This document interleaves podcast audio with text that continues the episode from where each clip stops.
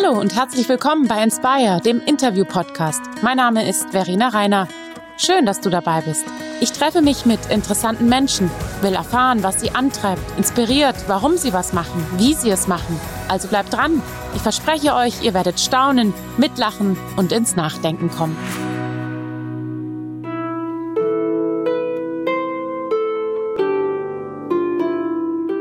Dunkle Jahreszeit ist da, die ersten Schneeflocken sind schon gefallen und es duftet schon so langsam nach Plätzchen, Zimt und Tee. Was für eine schöne Jahreszeit. Aber auch was für eine stressige. Und da dachte ich, wen kann ich mir Besseres einladen in meinen Podcast als Norbert Roth? Du bist genau der Richtige, du bist nämlich Pfarrer und vor dir liegen anstrengende Wochen. Willkommen, Norbert. Dankeschön. Schön, dass wir das machen und dass wir uns unterhalten können über diese schöne Zeit im Jahr. Ich sag noch ein paar Sätze zu dir. Norbert Roth, du bist Pfarrer in der Matthäuskirche in München, aktiv in der Landessynode, gestaltest also auch die Kirche in Bayern mit und den Kurs der Kirche und früher warst du Jesus Freak. Irgendwas Wichtiges vergessen? Ich bin noch Kaminkehrer.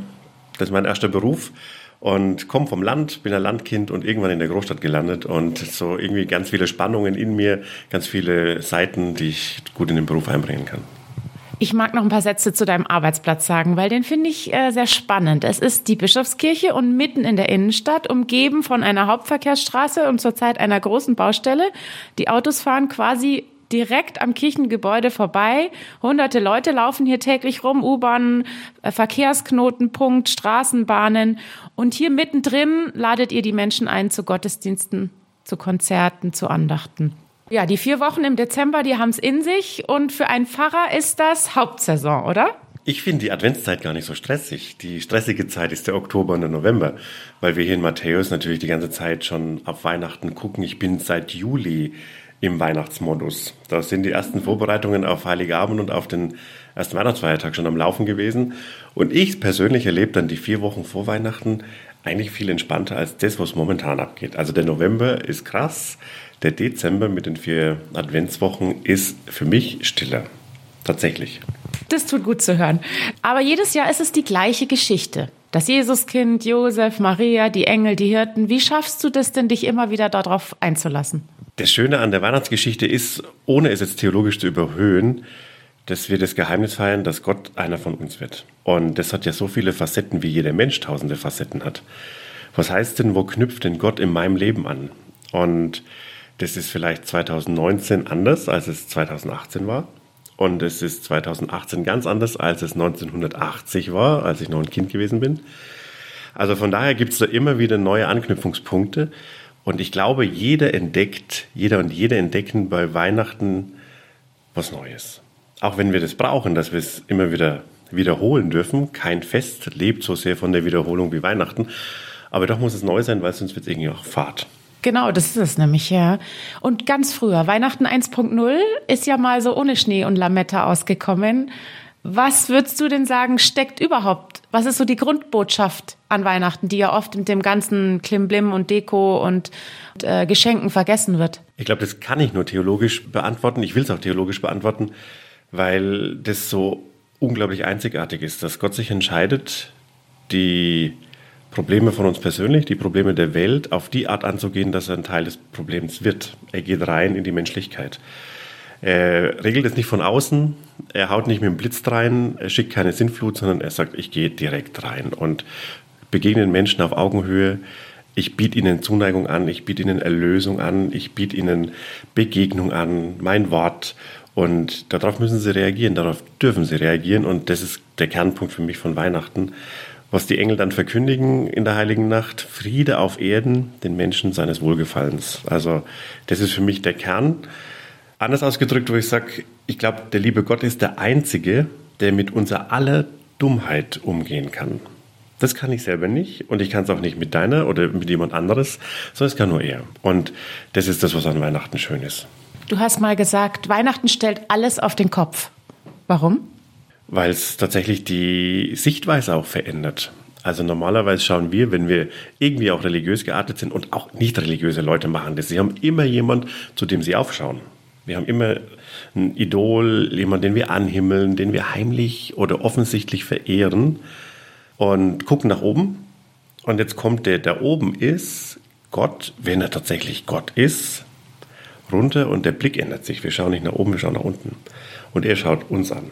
Also das dreht alles auf den Kopf, dass, dass Christus, das Baby, das Kind aus der Krippe von unten nach oben schaut und uns quasi bittet, ihn zu lieben, bittet ihn zärtlich zu berühren, bittet ihn, also bittet uns quasi Menschen, dass wir auf das Lächeln reagieren, was er tut, auf, auf die Verletzlichkeit angemessen reagieren. Gott macht sich verletzlich. Ich glaube, das ist großartig.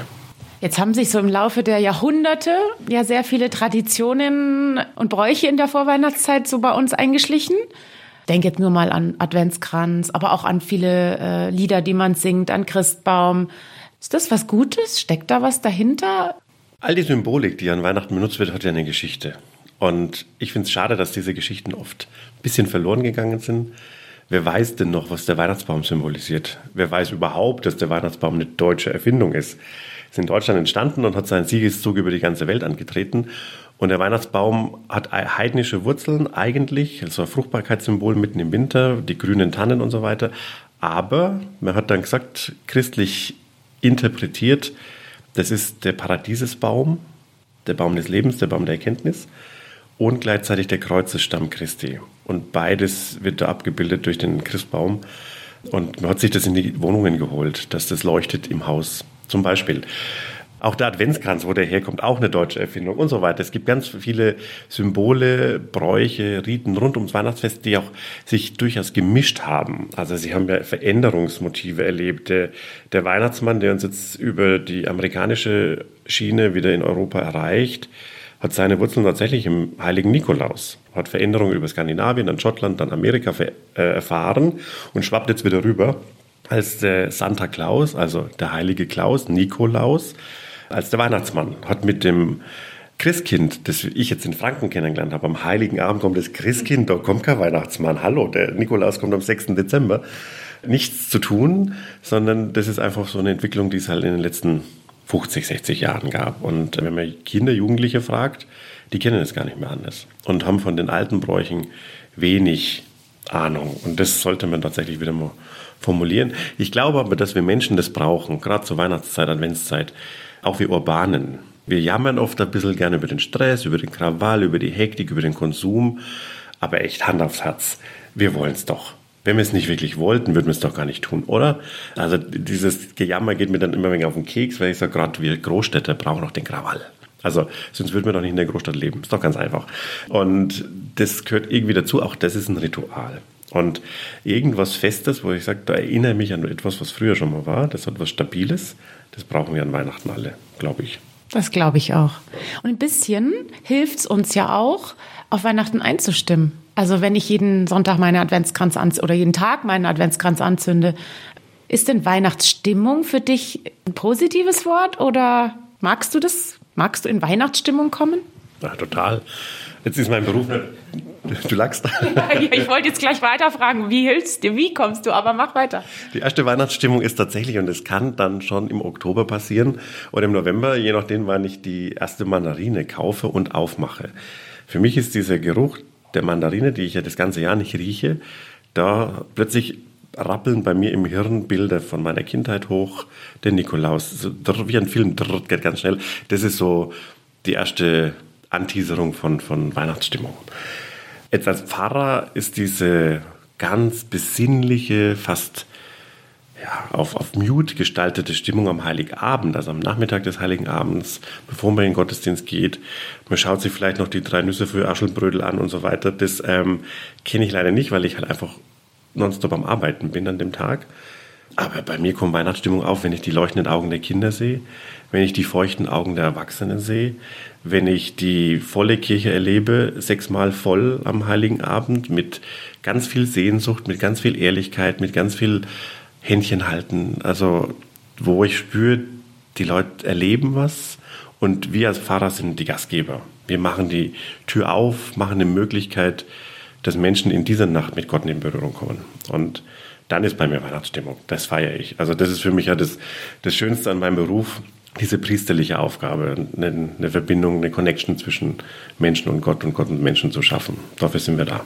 Du hast gerade diese Stimmung an Weihnachten hier in der Kirche total schön beschrieben. Die ist rappelvoll, ja. Da sind tausende Menschen. einmal im Jahr, aber meistens. Also natürlich kommen sonntags hier jeden Sonntag Menschen in den Gottesdienst, aber nicht so viele. Also du sprichst zu Menschen, die mit Gott in ihrem Alltag und in ihrem Leben vielleicht gar nicht mehr so viel anfangen können. Kommst auch bestimmt mit dem einen oder anderen ins Gespräch, oder? Ist das spann spannende Gespräche oder interessant? Die Gespräche sind immer wahnsinnig interessant, weil wenn man ist auf dem Geburtstag, auf der Party, äh, ist im Club unterwegs, geht ins Bierzelt, keine Ahnung, man ist in der Stadt unterwegs, ist feiern und hier im urbanen Kontext kennt mich nicht jeder als Pfarrer. Und dann ist natürlich typisch München, ne, was magst denn du eigentlich? Und dann unterhält man sich halt ein bisschen, was man beruflich macht. Und wenn ich dann sage, ich bin Pfarrer, schwankt es immer zwischen Gläubigen, hey, was, wie, das gibt's doch gar nicht, du schaust gar nicht aus wie ein Pfarrer, der Satz ist furchtbar, aber es ist so. Und dann kommen die Themen natürlich aufs Tableau. Und ich habe ganz oft erlebt, dass Menschen mit Repräsentanten wie mir und mit der Institution, für die ich stehe, ein Riesenproblem haben. Aber die Frage nach Gott ist noch eine ganz andere Frage die stellen sie auch anders. Die Frage nach Sinn, die Frage nach Relevanz, die Frage nach Himmel, Hölle, Fegefeuer, die Frage nach Ewigkeit. Ich glaube, es gibt keinen, der die nicht stellt, sich damit beschäftigt. Und selbst der sagt, wenn ich sterbe, ist die Kiste zu und aus die Maus, beschäftigt er sich auch damit. Also es ist ja doch die Frage, was ist dann? War das umsonst? Wird es Sinn haben? Keine Ahnung. Ja? Und ich glaube, das sind zwei Paar Schuhe. Die Frage nach Gott ist eine, das Erleben von uns als Institution Kirche, unser Pfarrer, auch mit den ganzen Dingen, die jetzt gerade auf uns draufgelegt werden, dadurch, dass ähm, in anderen Kirchen Dinge passiert sind, für die wir uns schämen müssen, das wird projiziert. So ist ein bisschen auch so eine Folie, auf der man sich gerne mal abarbeitet. Und wenn das aber beiseite schon gelegt wird und man tatsächlich über die Lebensfragen spricht, dann wird es spannend. Ja. Magst du mal ein Beispiel machen? Fällt dir eine Situation ein? Unlängst hatte ich einmal ein Gespräch, da ist wieder jemand in die Kirche eingetreten. Ein sehr erfolgreicher Geschäftsmann, so self-made, Millionär, weiß ich nicht, ich weiß nicht, was er verdient, wurscht, aber auf jeden Fall war er sehr wohlhabend. Und der nahm Kontakt zu mir auf, nachdem er hier über ein paar Wochen, Monate immer mal reingeschlichen ist. Das ist ja in Matthäus möglich, dass man ganz anonym den Gottesdienst besucht. Da kennt nicht jeder jeden. Das sind erst einmal viel zu viele da. Dann äh, passiert da ganz viel auf die Entfernung. Die Kirche ist riesengroß. Man nimmt doch nicht jeden wahr und kennt auch nicht jeden. Völlig normal. Und dann schrieb er irgendwann mal eine Mail und sagte, er hätte gerne einen Termin mit mir, würde sich gerne unterhalten. Und dann haben wir natürlich gemacht. Und gutes Gespräch und dann sind wir auch auseinander, aber es kam wieder eine Mail, er würde sich gerne mal unterhalten und der ist dann wieder in die Kirche eingetreten. Und hat eine ganz spannende Begründung geliefert, die ich großartig fand. Er, gesagt, er ist damals als junger Kerl in seiner erfolgreichen Zeit aus der Kirche ausgetreten, fand den Laden blöd, er hat auch zu gut verdient, um zu sagen, er will viel Steuern an uns überweisen, in Klammern, das wäre nochmal ein ganz eigenes Thema. Und tritt jetzt wieder ein mit der Begründung, er will irgendwo dazugehören. Das fand ich total erstaunlich. Sie können doch überall dazu. Sie sind hier Bayer, sind Münchner. Da habe ich gesagt, ja, ja, er ist auch Staatsbürger, er engagiert sich ehrenamtlich, aber er gehört nirgend mehr dazu. So gefühlt. Er braucht was, wo er sich auch reiben kann, wo er aber auch sich engagieren kann, wo er was geben kann, aber auch was kriegt und wo er das Gefühl hat, da gehöre ich dazu. So was Identität Identitätsmäßiges. Ich bin evangelisch, hat er gesagt. Und deswegen ist er eingetreten. Das fand ich sehr, sehr spannend. Also, weil er gesagt hat, im Laufe seiner Biografie, jetzt in der Lebensphase, in der er gerade ist, würde das gern wieder haben. Ich will wo dazugehören, mit aller Ambivalenz. So, damit kann ich nicht angeben, Mit Kirche gibt man auch nicht an, Gott sei Dank, weil Kirche ist auch kein, also ne, Kirche ist nicht sexy. Also es gibt, es ist kein Ding, wo man damit angibt, aber man kann drin leben, man kann sich da drin verwurzeln und das hat er so geäußert. Fand ich spannend. Tolle Geschichte, ja. Kommen wir nochmal zu Weihnachten zurück. Wir finden ja riesige große Versprechen in der Bibel, dass der Retter der Welt geboren ist, der Sohn Gottes, der Frieden bringt. Ist das noch eine Botschaft, die die Menschen hören wollen? Oh ja, die wollen sie hören, auch wenn sie sie natürlich nicht in der Gänze verwirklicht sehen, so wie wir uns das heute vorstellen. Frieden auf Erden dem Menschen seines Wohlgefallens. Äh, ich glaube, das Geheimnis der Vorstellung davon, was das bedeutet, liegt da in der Person Jesu selber.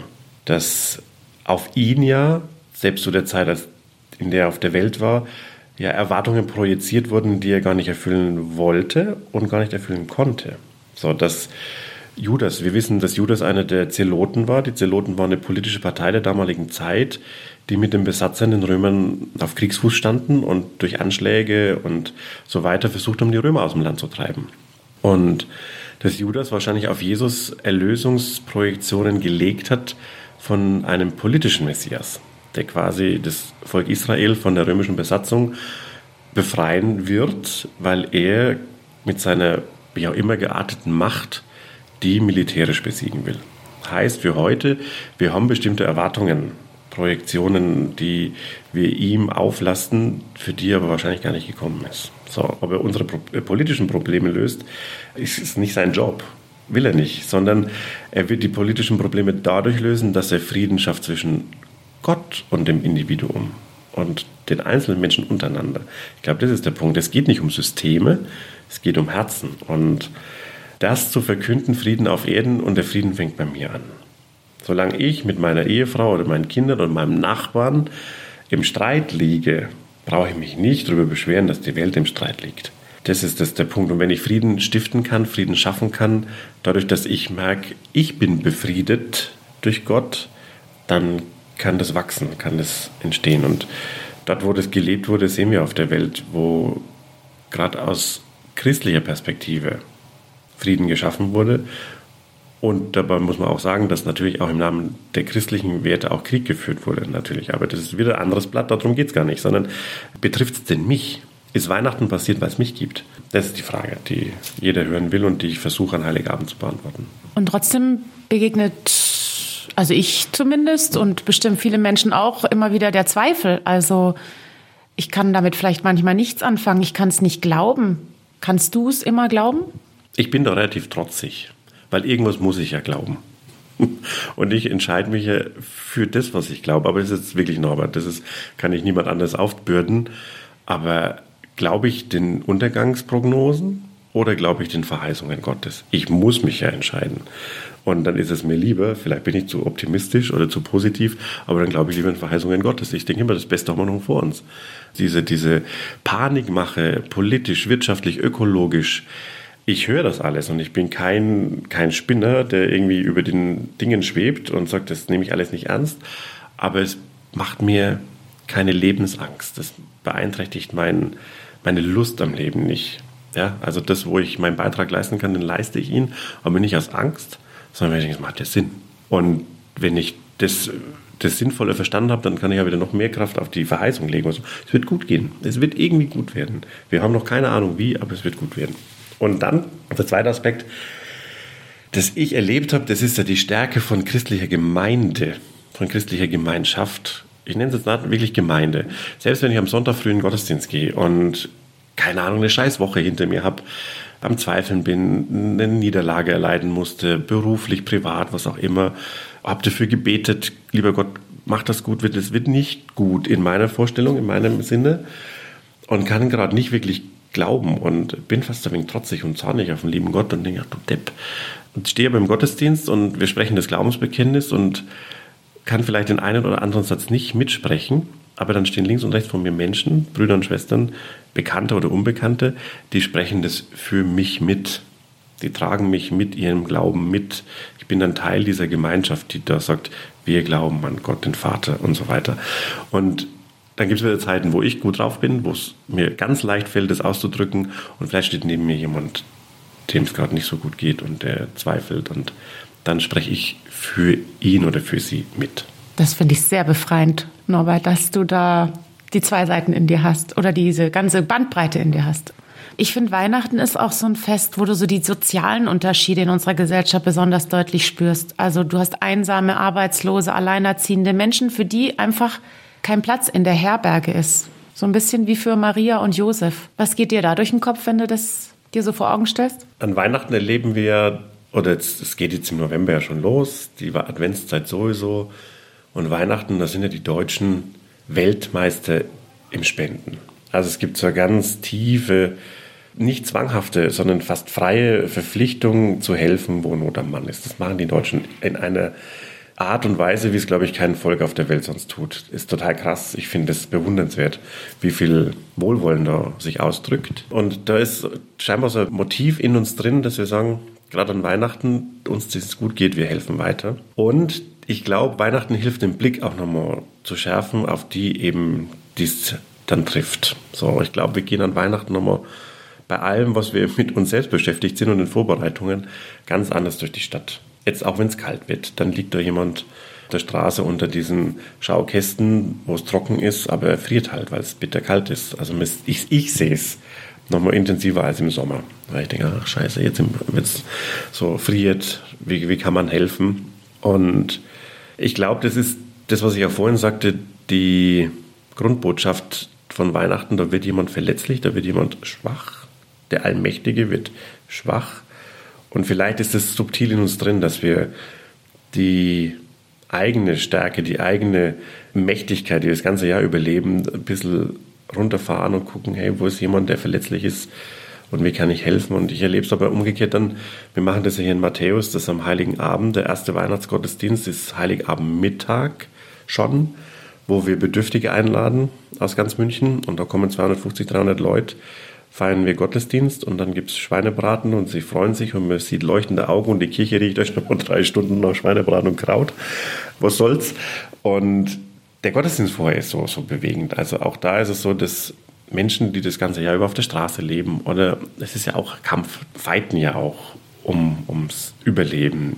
Die sitzen da und wenn dann Stille Nacht gesungen wird, obwohl es noch Tag hell ist, das ist ja Heiligabend Mittag, da fließen Tränen. Da ist ganz viel Bewegung auch in den Gesichtern, in den Herzen derer, die da kommen, weil sie wahrscheinlich als äh, so an früher erinnert werden, die Sehnsucht, die sie für ihr Leben hatten, nicht erfüllt sehen. Also das äh, bewegt mich und wir gucken, wo wir für die da sind. Und wenn es nur für drei Stunden ist, denen ein schönes Weihnachtsfest zu bereiten.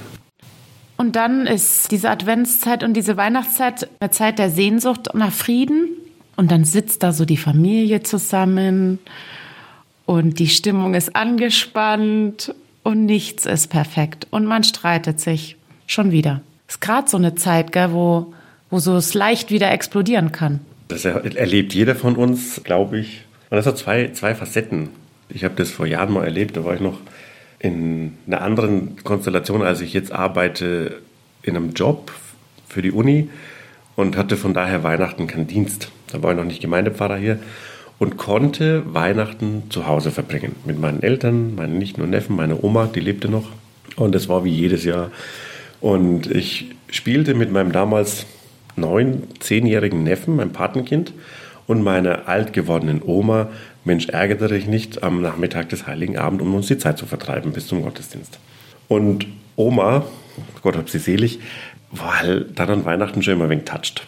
So, fünf Kinder großgezogen und jetzt uns neun Enkel und so weiter. Es war äh, ganz, ganz tolle Frau und Weihnachten war aber für sie immer so, ach Mann, Mann, Mann. Ja. Und, und wir spielen so und sie sitzt da und zieht halt immer ah, und seufzt halt mehrere Male und mein Neffe und ich ignorieren es einfach. Komm, nee, wir sagen nichts, haben uns immer angeguckt. Nee, nee, nichts sagen, nichts sagen. So. Oma war da dran, würfelt ah, und zieht ihren Stein und so weiter und irgendwann sagt mein Neffe, Benedikt, Oma, was ist denn? Ach Gottella, Weihnachten. Wenn wir es doch einmal schaffen würden, uns nicht zu streiten. Und zieht. Mein Neffe würfelt, ist dran, zieht mit seinem Stein und sagt, was, was, Oma, wenn wir es schaffen würden, dass wir Weihnachten so hinkriegen würden, wie wir es wollten, hätte Jesus doch gar nicht kommen brauchen. Ich guck und sag, what? Besser kann man Weihnachten gar nicht zusammenfassen, als wie es mein Neffe damals formuliert hat. Wenn wir das alles schaffen, dass Weihnachten friedlich ist und perfekt läuft, dann bräuchten wir Jesus gar nicht. Dann hätte er nicht kommen müssen. Und weil so ist, dürfen wir erleben, ich gehe da mitten rein. Sagt er, ich bin noch da, ich bin in eurem Streit, ich bin in euren Streitigkeiten auch mit euch selber, ich bin noch da. Friede soll werden. Und das Zweite, was ich erlebe, das äh, denke ich, wird vielleicht gar nicht so gesehen, aber das ist ein Ding, was von Jahr zu Jahr stärker wird in mir im Erleben meiner, meiner Nichten und Neffen, bei meinen Geschwistern. Wenn es doch kracht und man sich den Streit einander zumutet und auch mal anmault, finde ich das einen totalen Liebesbeweis. Weil ich kann den Nächsten, also meine Liebsten, echt einmal zumuten, dass ich sie anmaul, dass ich mal mufflig bin, dass ich schlecht gelaunt bin, weil ich weiß, das Gegenüber wird aus der Beziehung nicht rausgehen. Also ich kann noch so stinkig sein, mein Papa wird mich immer lieben. Ich kann noch so grantig sein, mein Zwillingsbruder wird sich nicht von mir verabschieden. Und das finde ich eigentlich so, als kann man auch mal an Weihnachten drüber nachdenken, so dieses, eigentlich sind also Konflikte, dass man sie aneinander aushält, weil wenn es nur noch Friede, Freude, Eierkuchen wäre, ja, dann wären wir im Himmel. Aber wollen wir schon im Himmel sein? Nee. Es kracht halt mal. who cares? Es ist normal. Aber auch sich das zuzumuten und zu sagen, weil wir uns lieben, halten wir das auch aus. Das kann man Weihnachten mal durchdenken. Hast du schon mal drüber nachgedacht, abzuhauen? Oder bist du schon mal an Weihnachten abgehauen, so in die Karibik oder irgendwie sowas? Oder hast du das Bedürfnis, das mal zu tun? Na, überhaupt nicht. Ich finde es total schön, Weihnachten so zu feiern, wie ich feiere. Ich weiß, dass meine, meine Geschwister und die engsten Freunde sagen, du spinnst. Also wie ich Weihnachten feiern, können sie nicht nachvollziehen. Aber das, das wusste ich, als ich in den Beruf eingestiegen bin. Ich gesagt, ich werde Weihnachten nie mehr so verbringen, wie es ihr tut, weil ich halt am Arbeiten bin. Aber ich, ich finde es nicht mühsam. Ich finde es nicht eine Last am Heiligen Abend, da diese Gottesdienste zu halten, vor diesen vielen Menschen zu stehen, und, sondern ich finde es ein Privileg, das tun zu dürfen. Und das, was ich vorhin schon gesagt habe, von daher habe ich keine Tendenz abzuhauen. Überhaupt nicht. Ich bin kein Wintermensch, das gebe ich zu. Ich mag Temperaturen 20 Grad plus viel, viel mehr als das, was wir gerade leben und gucke dann, dass ich im neuen Jahr die ersten Tage ein bisschen in die Sonne komme. Aber jetzt Weihnachten, nee, nee, nee, das muss hier passieren. Wir kommen schon zum Ende vom Podcast. Ich habe eine Rubrik am Ende, die heißt drei Fragen und drei kurze Antworten. Und die haben jetzt nichts mehr mit Weihnachten und Adventszeit zu tun. Obwohl, doch, stimmt, wie ich auf mein Blatt gucke. Was ist denn ganz oben auf deiner Wunschliste dieses Jahr an Weihnachten? Hast du schon drüber nachgedacht? Na. Überhaupt nicht. Ich bin, also das ist ja sowas. Wunschliste, also Wünsche erfüllt man sich ja oft selber, vor allem wenn man Single ist wie ich. Und ich erlebe, dass dann Wünsche erfüllt werden durch Überraschungen. Dass jemand eine Kleinigkeit vorbeibringt oder was macht, bastelt, kauft, keine Ahnung wie, und dann als Geschenk an mich weitergibt und ich denke, wow, krass. Wo ich merke, da hat sich jemand Gedanken gemacht, das passt zu mir, hey, crazy, das mag ich. Ähm, sonst Wunschliste Weltfrieden. und grinst. Äh, du hast vorhin angedeutet, du warst mal Kaminkehrer. Wie ist das passiert, vom Kaminkehrer zum Pfarrer? Versuch das mal ganz kurz zu schildern. Ne, mir ist Jesus äh, in die Quere gekommen, als ich 17 war. Das war in der Lehrzeit, als ich Kaminkehrer gelernt habe. Und dann war so irgendwann die tatsächlich schwachsinnige Idee, die war total schwachsinnig, weil ich nicht wusste, was auf mich zukommt, Pfarrer zu werden bin nicht in einem akademischen Haushalt aufgewachsen. Mein Vater ist Braumeister, meine Mutter ist Hotelfachfrau. Ich bin auch nicht mit Büchern aufgewachsen und wusste nicht, dass es ein, was heißt akademischer Beruf? Keine Ahnung. Ich habe nur gemerkt, irgendwas brennt da in mir. Ich muss über diese Liebe, die ich erfahren habe, reden. Ich muss über die Vergebung, die ich erfahren habe, reden. Ich muss über die Freiheit, die ich erfahren habe, reden.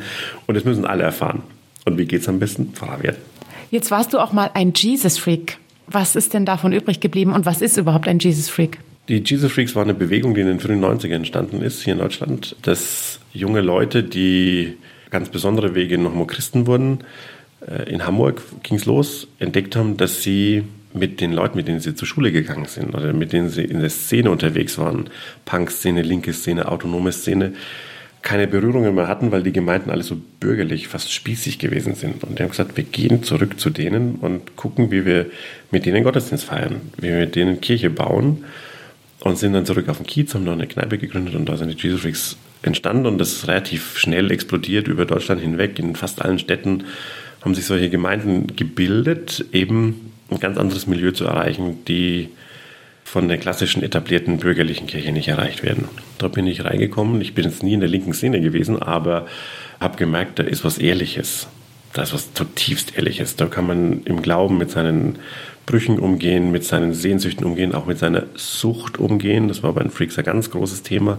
Suchtindikation, wie wird man frei davon und was das Schöne war, und deswegen bin ich das heute noch, was ich total liebe an den Freaks, das war total ehrliche, total ehrlicher Umgang auch mit Gott. Da durften auch Dinge sein, die normalerweise im bürgerlichen oder im spießigen nicht sein dürfen. Wie gehe ich mit Gott um, wenn ich doch mal auf die Fresse geflogen bin? So, ich musste nie so tun, als ob. Was ich in anderen frommen Gemeinden leider oft erlebt habe. Da darf die, muss die Fassade stimmen, aber was dahinter los ist, darf keiner erfahren.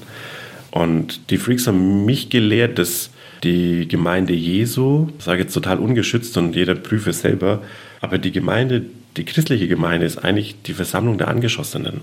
Das sind die, die wissen, mein Leben läuft eben nicht so perfekt, wie es perfekt laufen sollte und hätten gern andere Dinge erlebt, aber die versammeln sich und wissen in ihrer Verwundbarkeit, Verletzlichkeit, dass du einer ist, der sie auffängt und hält. Und das finde ich als Riesenmöglichkeit. Und das waren die Freaks, die haben mich das gelehrt und das tue ich heute noch, dass ich sage, christliche Gemeinde ist nicht die Versammlung der Perfekten, ist keine Societas Perfekter, sondern ist eine Gemeinschaft derer, die Heilung brauchen, Vergebung brauchen. Und die braucht jeder. Ja, braucht jeder. Norbert, vielen, vielen Dank für das Gespräch. Jetzt freue ich mich richtig auf die Advents- und die Weihnachtszeit und auf Weihnachten, muss ich echt sagen. Und ich wünsche dir da ein schönes Fest. Danke, dir auch und deiner Familie. Alles Gute. Vielen Dank euch fürs Zuhören. Ich wünsche euch jetzt eine frohe, besinnliche und gesegnete Advents- und Weihnachtszeit. Wir hören uns im nächsten Jahr wieder bei Inspire. Frohe Weihnachten, eure Verena Reiner.